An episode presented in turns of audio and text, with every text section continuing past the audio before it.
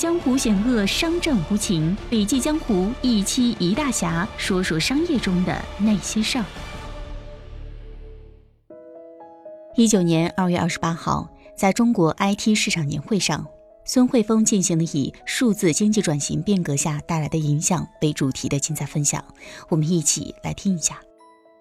数字经济这个词，大家都有很强的共识。大家认为，整个 ICT 技术会发生很大的变化。包括我们所看到的人工智能、物联网、大数据，以及未来的五 G、六 G。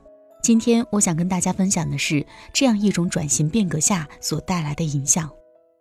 为什么数字经济能够得到大家一致的认同，认为它是整个 ICT 产业发展的方向呢？首先来跟大家分享几个数字。我选择了中国前十家公司，一类是和数字技术相关的，一类是和传统制造业相关的。截止到昨天，他们市值的变化，我们看到零九年二月十七号那一天，中国前十大 IT 公司的市值和昨天的市值相比，增长了二十一点六倍。另一方面，我们也可以看到，传统制造业 TOP 十的市值仅增长了三点八倍。第二个数字，我们从产品端再看一下。二零一七年汽车联网率是百分之二十，当然五 G、六 G 给整个智能网联汽车带来了更大的想象空间。五 G、六 G 支持了人、车以及环境之间的无缝链接以及高效互动。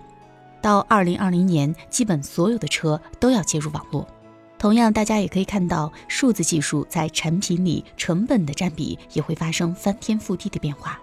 所以，车还是不是车呢？它仍然是一个代步工具，但它产品的性能、操作的方式、使用的习惯和核心技术的支撑点都会发生显著的变化。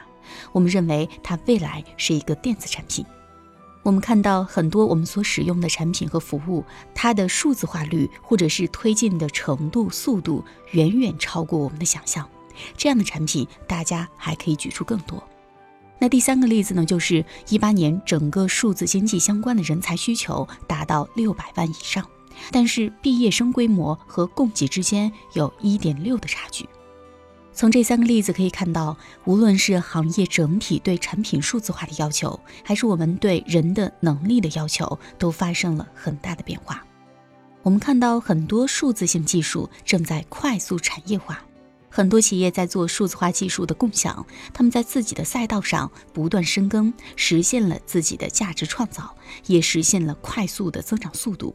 所以，我们看到一八年产业规模占到 GDP 的百分之八点一，到二零二五年会接近百分之十四，这是一个巨大的体量。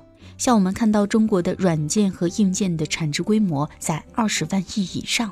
同样，这样的技术渗透和依托的效应更强，对于传统产业效率提升创造了巨大的想象空间。